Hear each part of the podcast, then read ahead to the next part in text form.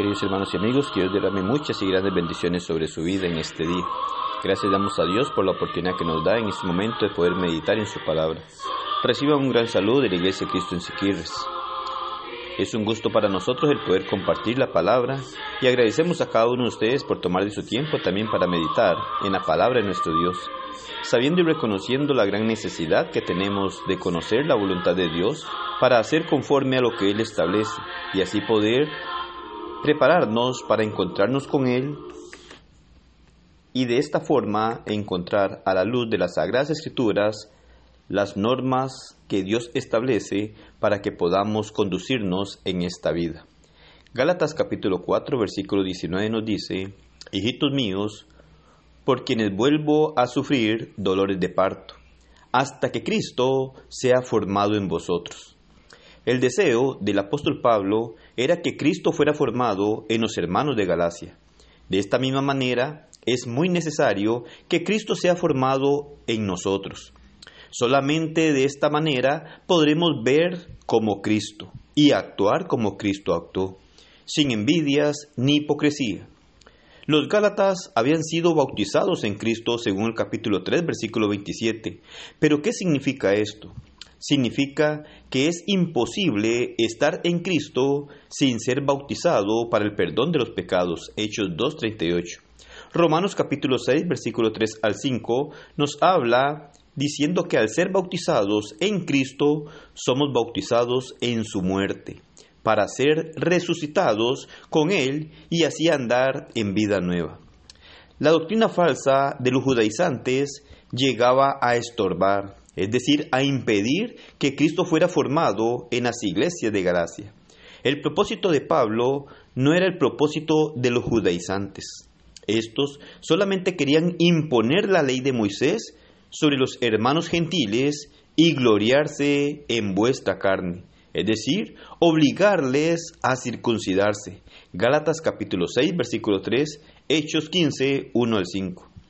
Muchos quieren imponer sobre la iglesia varias prácticas de la ley de Moisés, por ejemplo, el guardar el sábado, el diezmar, tocar instrumentos de música en el servicio de adoración.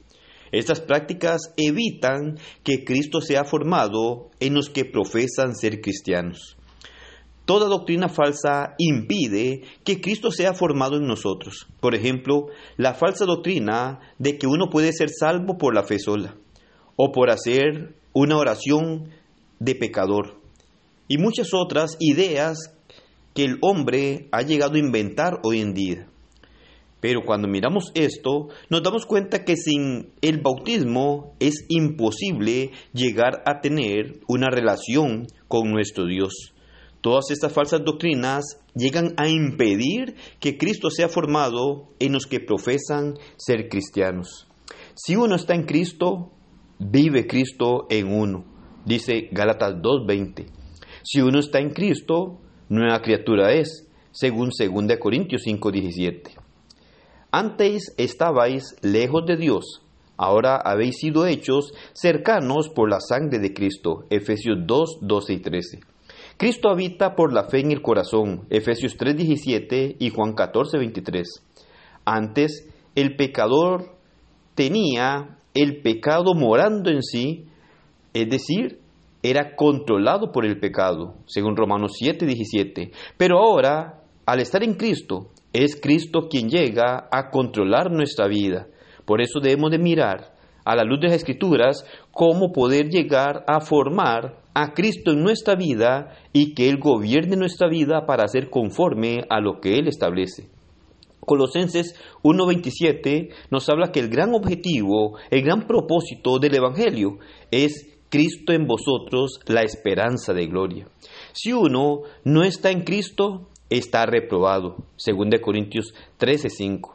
Para estar en Cristo se debe obedecer el Evangelio, siendo bautizado para el perdón de pecados y luego dejar que Cristo gobierne nuestra vida. Así actuaremos de la manera que Cristo desea y no de acuerdo a nuestros criterios ni de acuerdo a nuestros pensamientos, sino de acuerdo a la voluntad de nuestro Dios. Y es lo que Dios quiere que hagamos en nuestra vida.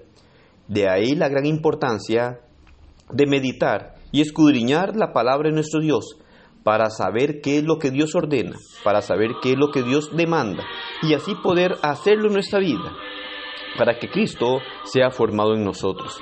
Y esta es la única forma en la cual podemos nosotros llegar a estar reconciliados con Cristo y tener la esperanza de ir a morar eternamente con Él. De lo contrario, Cristo no mora en nosotros, no está formado en nosotros y estamos peligrando porque llegaremos a un lugar de castigo y de tormento al no conservar a Cristo en nuestra vida. Que el Señor le bendiga y pase un excelente día.